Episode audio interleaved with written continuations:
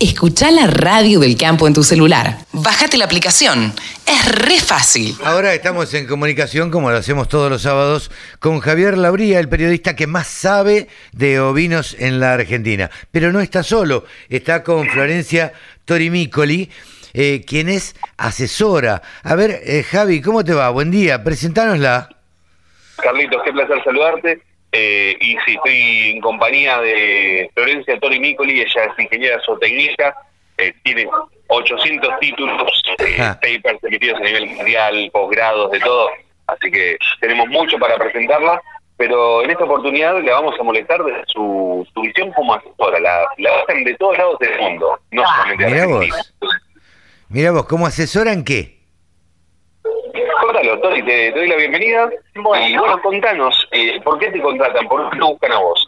Hola, Carlos. Primero quiero saludarte, decirte buen día y que estoy recontra contenta de estar charlando con vos mañana y con Harry. Y bueno, te cuento un poquito. Eh, yo me dedico más que nada a los sistemas de producción de carne y trabajo en sistemas de producción lechera. Y, y en este momento, en el tema de asesoramiento, lo que trabajo más que nada es la incorporación de todo lo que tiene que ver con toma de registros, análisis de datos propios del productor y lo que después nosotros en investigación en general llamamos el data análisis, que con herramientas estadísticas nosotros hacemos todo ese análisis e interpretación de datos para generar, por ejemplo, eh, muchas medidas de manejo propias para cada sistema de producción. Florencia, Entonces, ¿esto, enfoque- ¿esto lo haces únicamente para eh, ovinos o lo haces para bovinos también? Eh, mira, en, en respecto de bovinos, hemos participado, digo hemos porque no solamente yo participo, sino que también trabajamos con otros colegas del ambiente, con quesistas, participamos de ensayos también, por lo tanto hemos trabajado con tanto con bovinos de carne como bovinos de leche, de hecho ayer fuimos a muestrear, por ejemplo, este rumen directamente en vacas lecheras para un ensayo y también tengo muestras para analizar de todo lo que tiene que ver con metabolismo ruminal en vacas lecheras, pero puntualmente en lo que tiene que ver con ovinos, que tenemos mucho camino por desarrollar acá en Argentina, sobre todo en investigación, eh, tenemos sistemas muy interesantes en, en la oveja y cos- muchas cosas para poder buscar y descubrir y creo que es un terreno sumamente fácil para trabajar. Así que todo lo que es rumiante, yo me dedico más que nada.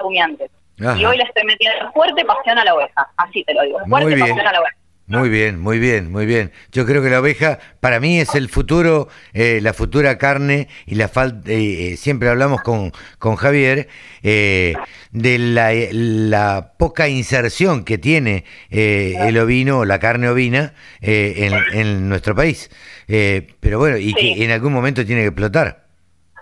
Sí, sí, yo creo que estamos en un momento clave justamente para que eso suceda. Yo siempre que lo hablo con Javi, incluso con los productores con los que trabajo en asesoramiento, digo, tenemos que hacer un scrum que la rompa toda. Nos Sí, tenemos claro. que juntar, tenemos que, tenemos que trabajar en equipo, los que hacemos investigación, los que hacemos consultoría, quienes se dedican más a la parte productiva, la gente que está en el campo, la gente que sabe históricamente de ovejas, que son criadores, los camberos, la gente de lana, el enfoque del lanero que nos puede aportar un montón a los sistemas de carne, eh, tenemos que charlar más y tenemos que este, juntarnos. Hoy es una oportunidad única para mí, para el ovino, eh, porque el productor está con ganas de aprender. Vos sabés que eso es lo que yo noto en el campo cada vez que voy y cuando entrego los informes. A mí me gusta mucho la parte de nutrición, que es a lo que más me dedico, hablo, hablo un montón y cuando les empiezo a explicar generalmente se interesan porque ven resultados concretos. ¿sí? Yo Claro. siempre hablo de lo que decimos, por ejemplo, la bajada del paper o el trabajo científico al campo. Son cosas concretas, con pocas cosas. Y ellos empiezan a ver esos resultados y dicen, bueno, si hago esto, voy por acá, empiezo a ser más eficiente, este, me transformo de ser un criador, por ejemplo, a una persona que puede recriar y hacer corrales de terminación y de golpe puedo ir a cordero pesado, me puedo animar a hacer cortes y puedo llegar con una mejor calidad de carne. Te cuento dos cosas súper interesantes del ovino y con esto ya no te aburro más, particularmente con el sistema de carne. No, no, no, para nada. es, La calidad de carne de, de lo que es ovino tiene dos cosas únicas que son muy positivas. El tema de- del perfil saludable de la grasa del ovino y por otro lado, algo que caracteriza típicamente a la carne fina y que en otros países está muy estudiado, por lo cual el consumidor empieza a elegir la carne fina, eh, es el tema del flavor, ¿sí? de un sabor único que tiene y nosotros creo que posicionándonos en los sistemas nuestros, con la incorporación de razas, de mejoramiento genético, mejoras en la nutrición y manejo, estamos este, logrando mejores calidades de cordero. Y tenemos que apuntar a eso porque el consumidor está. Y si nosotros ofrecemos carne de mejor calidad y calidad homogénea, el consumidor está ahí. Así que es el momento para el Sprout. En leche también tenemos mucho para trabajar, sobre todo porque hoy en día tenemos ovejas que están produciendo tal vez menos leche del potencial que tiene ese tango, simplemente porque el productor tal vez no sabe aún todavía cómo analizar y procesar sus propios datos. Te cuento algo, los productores están haciendo controles de cheros, hacen que toman un montón de datos del tambo, pero este falta, por ejemplo, esa patita de ponerse a analizar y decir, ok, me quedo con esta oveja, la selecciono por sus propios datos, selecciono a sus hijas y así empezar a mejorar simplemente con el solo hecho de sentarse y empezar a analizar datos. Ya ni siquiera te estoy hablando de hacer super cambios en la pasión y esto y el otro. Tenemos muy buenos animales y hay que empezar a trabajar con eso y sobre todo con los, los datos, analizar los datos de cada producto. Eh, siempre hablamos con Javi, no te estoy dejando hablar Javi, eh, pero siempre charlamos con vos eh, sobre la cantidad de razas que hay en la Argentina y las que se están incorporando también. Entonces, eso llama mucho la atención, o sea, hay mucho interés de parte de los productores. Sí, la verdad que eso lo, lo conversamos permanentemente con, con Carlos y Tori tuvo y tiene la suerte de asesorar a diferentes productores que quizás en algún momento tenían animales eh, más criollos o, no desarrollados o no potenciados. Y también tiene la posibilidad de trabajar con productores que tienen genética de punta, de primera línea, que realmente eh, vos, si no tenés un buen asesoramiento, puedes tener la mejor genética del mundo y no llegás a aprovecharlo, a potenciarlo, a sacarle eh, un buen rinde, una buena conversión, y eso lo ha demostrado, lo ha comprobado. Y hay algo que a mí me gusta y lo charlamos siempre con, con Tori, y es el tema de las mediciones. Ellos se apoyan mucho los datos porque creo, y esto eh, te, invito, Tori, a que vos lo cuentes, por qué consideras que las mediciones son fundamentales. O sea, no es darle de comer y engorda el animal y listo. Eh, quizás hay periodos que engorda más, engorda menos, tenés que estirar un momento de engorde porque no es necesario dar tanto alimento en determinado momento. ¿Cuál es para vos el foco que haces en las mediciones y por qué es tan importante trabajar con datos, trabajar con mediciones?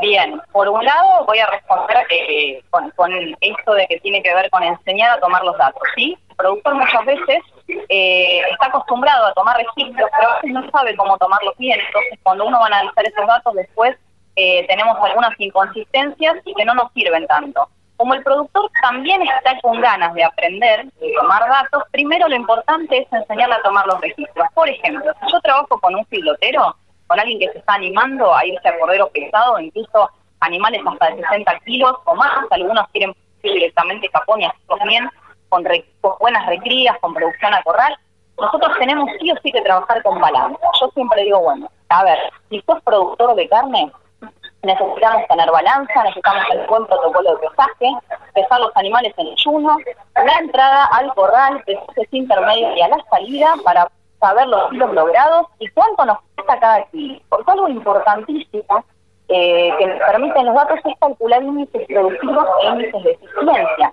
Entonces, sobre la base de los datos, uno con sus propios datos puede mejorar e incluso puede hacer planificación. Una de las cosas más desafiantes y que creo que la producción se enfrenta hoy, ¿no? De, tener en mente esto de decir, tengo que planificar, pero sobre la base de que si no tenemos datos, no tenemos registros, no podemos mejorar sobre nuestras propias bases y creo que es fundamental para poder planificar y proyectarnos horizontes de crecimiento.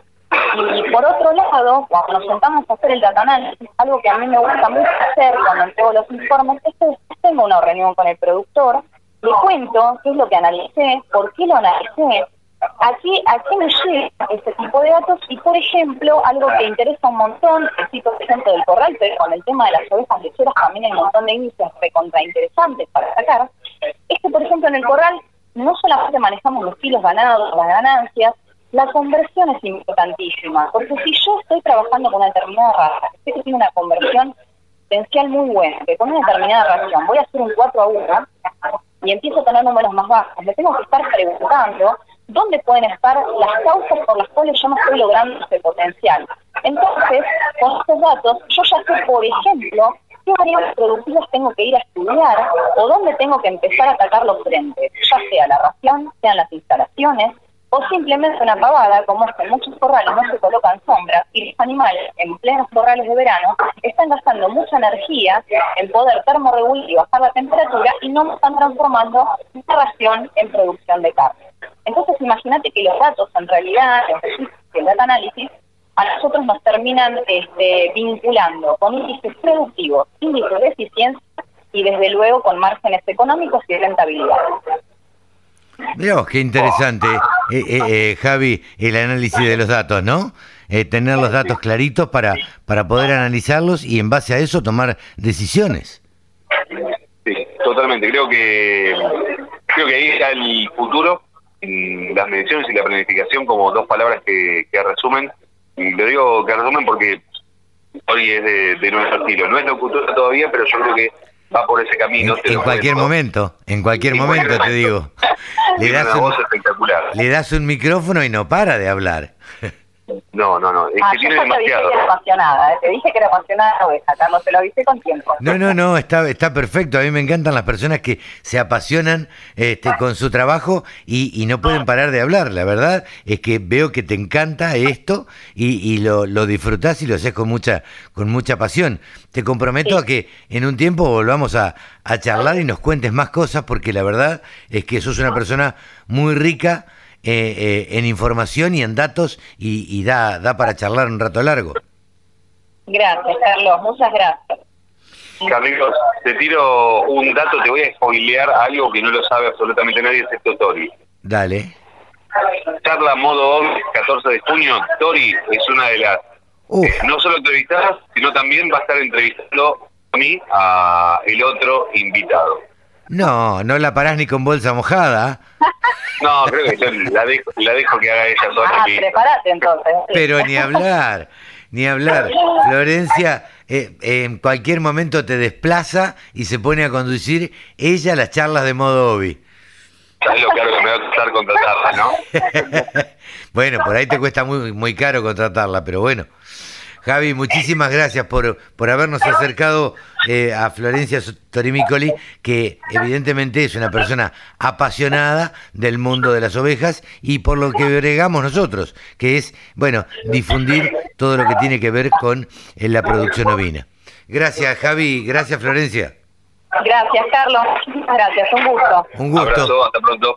Chao, Javi. Un abrazo grande. Hasta el sábado que viene. Sumate. Entre todos hacemos la mejor radio, la radio del campo.